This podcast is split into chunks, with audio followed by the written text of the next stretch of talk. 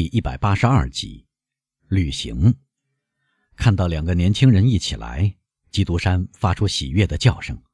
哦，他说：“我希望一切都已了结、澄清、安排好了。”是的，博尚说：“荒唐的传闻已经自动平息了。现在，如果旧事重提，第一个反对的人就是我。因此，我们不再谈这件事了。”阿尔贝会告诉您，伯爵说：“我曾经这样劝他。”瞧，他又说：“你们看到我度过的这个早晨，我想真是糟透了。”您在干什么？阿尔贝说：“我看您在整理文件吧。”整理文件？谢天谢地！不，我的文件一向井井有条，因为我没有文件。这是卡瓦尔坎迪先生的文件。卡瓦尔坎迪先生呢？博尚问。是的，您不知道这是伯爵大力推荐的年轻人吗？莫尔塞夫说。不不不，我们说说清楚。基督山回答。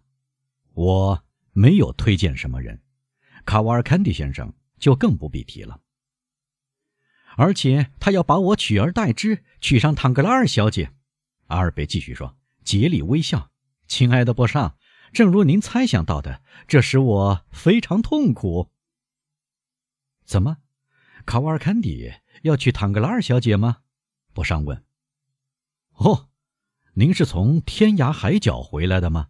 基督山说。您，一位新闻记者，信息女神的夫君，全巴黎的人都在谈论这件事。伯爵，是您促成这件婚事的吗？博尚问：“我，哦，别提了，新闻记者先生，别散布这样的话。我吗？上帝，促成婚事？不，您不了解我。相反，我曾竭力反对，拒绝去提亲。啊，我明白。”博尚说：“是由于我们的朋友阿尔贝吗？”由于我，年轻人说：“哦，不。”真的，伯爵会给我主持公道，证明事实正好相反。我一直请求他废除这个计划，幸亏这个计划废除了。伯爵声称我该感谢的不是他，好吧，我会像古人一样给无人知晓的神建立一个祭坛的。听着，基督山说，这跟我关系不大。我跟那岳父和年轻人关系疏远。我觉得欧仁妮小姐。根本不想结婚，他看到我并不卖力让他放弃宝贵的自由，所以对我保持了友情。您是说这件婚事就要举行了吗？啊，我的天，是的，我怎么说也没用。我不了解这个年轻人，大家以为他富有，出身名门望族，但对我来说，这只是普通的传闻。我向唐格拉尔先生。反复说明这一切，说到了令人生厌的地步，但他却迷恋于那个卢卡人。我甚至把在我看来更为严重的情况告诉了他：这个年轻人吃奶时被人换掉过，或者由波西米亚人抚养，或者被他的家庭教师带坏了。对此，我不是太清楚。我所知道的是，他的父亲有十年多不曾见过他的面。在这十年的流浪生活中，他的所作所为，只有天知道。可这些话都不起作用。他们委托我写信给少校，向他要文件。那文件都在这里了。等我把这些文件送给他们，我就像皮拉图斯那样洗手不干了。那德阿米莉小姐呢？博尚问。您夺走了他的学生，他给您什么脸色看呢？哦，我不太清楚。看来他动身去了意大利。唐格拉尔夫人对我提起过他，要我写几封介绍信给剧院经理。我为他写了一封信给瓦莱剧院的经理，他曾受过我的恩惠。您怎么了，阿尔贝？您愁容满面，难道您不知不觉爱着唐格拉尔小姐吗？我自己也不清楚。阿尔贝苦笑着说：“不上。”开始观看油画。总之，基督山又说：“您同往常不一样啊。”哎，您怎么了？说吧。我犯偏头痛。阿尔贝说：“那么，亲爱的子爵，基督山说，我有一种屡试不爽的药，建议您使用。每当我感到不快时，这种药对我总是有效的。”哦，什么药？年轻人问。出门旅行，当真有效？阿尔贝问。是的，由于眼下我心绪恶劣，我要去旅行。您愿意我们同行吗？您心绪不好，伯爵，伯尚说。为了什么？当然，您说的多么轻松。要是在您家里有案子要预审，我倒想看看您的样子。预审？预审什么？哎，德威勒夫先生要预审谋害我的那个可爱的刺客，好像是从苦役间逃出来的一个匪徒。啊，不错，不上说，我在报上看到过这件事。那个卡德鲁斯是什么人？嗯，看来是个外省人。德威勒夫先生在马赛时听说过他，唐格拉尔先生记得见过他，因此。检察官先生非常关心这个案子，看来警察局长也非常感兴趣。对此，我有着说不出的感激。由于警察局长的关心，半个月来，他们把在巴黎和郊区抓住的匪徒统统送到我这里来，说什么这是杀死卡德洛斯先生的凶手。因此，照这样继续下去，再过三个月，在法兰西这个美丽的王国里，就没有一个窃贼和杀人犯。不对我这个家的平面图了如指掌了，所以我打定主意把这个家丢给他们，到天涯海角去。同我一起走吧，子爵，我把您带走。很愿意。那么，一言为定了。是的，但到哪儿去呢？我对您说过了，那里空气清新，每一种声音都使人平静，不管多么高傲的人。都感到谦卑和渺小。我喜欢这种自惭形秽，尽管人们说我像奥古斯都那样是个世界的主宰。您究竟要到哪里去？到海上去，子爵。到海上去。您看，我是个水手。孩提的时候，我就在老海神和美丽的安菲特里特的怀抱里晃荡。我玩耍这一个的绿披风和那一个的蓝长裙，我爱大海，就像别人爱情人那样。我要是长时间见不到大海，便会惆怅万分。我们去吧，伯爵，我们去吧，到海上去。是的，您同意？我同意。那么，子爵，今晚我的院子里有一辆轻便四轮旅行马车，躺在里面就像躺在床上一样。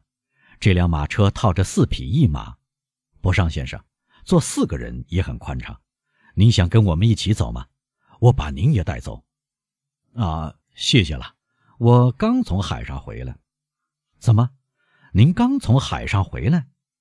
是的，或者说差不多是这样。我刚到布罗梅群岛小游过一次。没关系，来吧。阿尔贝说。不，亲爱的莫尔塞夫。您应该理解，凡是我拒绝，就表示我无法办到。况且重要的是，他低声补充说：“我要留在巴黎，哪怕只是为了注意报纸的情况。”啊，您真是一个善良而出色的朋友，阿尔贝说：“您说的对，要注意，要监视，博尚，尽力发现透露这则消息的敌人。”阿尔贝和博尚分手了，他们的手最后一握。包含了他们的嘴巴不便于在外人面前表达的全部含义。博尚真是个杰出的小伙子，基督山在新闻记者走后说：“是吗，阿尔贝？”“哦，是的，一个真诚的朋友，我向您担保。因此，我真心实意喜欢他。现在只剩下我们俩，虽然我差不多是无所谓的，但我们究竟到哪儿去呢？”“啊，如果您愿意。”就到诺曼底去，好极了！我们完全置身于乡野，是吗？没有社交，没有邻居，只有我们驾马疾驰，带着猎犬打猎，驾着船打鱼，如此而已。我正要这样，我去通知母亲，然后听候您吩咐。可是，基督山说：“会准许您去吗？什么？到诺曼底去啊？准许我？我不是自由的吗？我知道，您独自出门在外，可以到随便什么地方去。我在意大利就见到您这样，怎么呢？但同基督山伯爵一起出门呢？您记性不好，伯爵，怎么了？我不是对您说过？”我母亲对您有好感吗？弗朗索瓦一世说过：“女人多变。”莎士比亚说过：“女人是波浪。”一个是伟大的国王，另一个是伟大的诗人，他们都了解女人。女人是这样，但我母亲绝不是一般的女人，她是一个特殊的女人。你允许一个可怜的外国人。不完全理解贵国语言的一切微妙之处吧？我想说，我的母亲是不轻易流露情感的，一旦他表示关切，就会永远报以关切。啊，当真？基督山感叹说：“您认为他赏脸关切我，而不是漠不关心吗？”听着，我已经对您说过，我再说一遍。莫尔塞夫回答：“您是一个。”非常古怪、非常傲慢的人，哦，是的，因为我母亲并非对您有好奇心，而是对您十分关切。只要我们俩在一起，他就一味谈到您。他叫您别相信这个曼弗雷德吗？相反，他对我说：“莫尔塞夫，我相信伯爵本性高尚，你要设法得到他的喜欢。”基督山调转目光。叹了一口气，哦，当真？他说。因此，您明白？阿尔贝继续说，他不但不会反对我旅行，反而会真心的赞成，因为这是与他每天给我的劝告相符的。那好吧，基督山说，今晚见，五点钟在这里碰头，我们在午夜或一点钟到达那边。什么？到勒特雷波尔？到了特雷波尔或者附近，八个小时要赶四十八法里的路吗？啊哈，是不少。基督山说：“您准定是个创造奇迹的人。您不仅要超过火车，尤其在法国，这并不难，而且比快报的速度还要快。眼下，子爵，由于我们要在七八个小时内赶到那里，您可要准时呢。放心吧。”这段时间里，我除了做准备，没别的事儿。那么，五点钟见。五点钟见。阿尔贝出去了，基督山含笑对他点头道别，然后沉思默想了一会儿，仿佛沉浸在心事之中。末了，他用手抹了一下脑门，好似要驱散遐思。他走到灵旁，敲了两下。听到基督山敲的两下铃声。贝尔图乔走了进来。贝尔图乔，伯爵说：“不是明天，也不是我早先所想的后天，而是今晚，我要动身到诺曼底去。从现在到五点钟，您叫人去通知第一站的马车夫。德莫尔塞夫先生陪着我去，去吧。”贝尔图乔应命而去。一个管猎犬的仆人赶到蓬托瓦兹。通知驿站，快车在六点整经过。彭多瓦兹的马夫派了一个专差到下一个驿站，专差再派人去通知下一站。六个小时后，在大路上设置的所有驿站都得到了通知。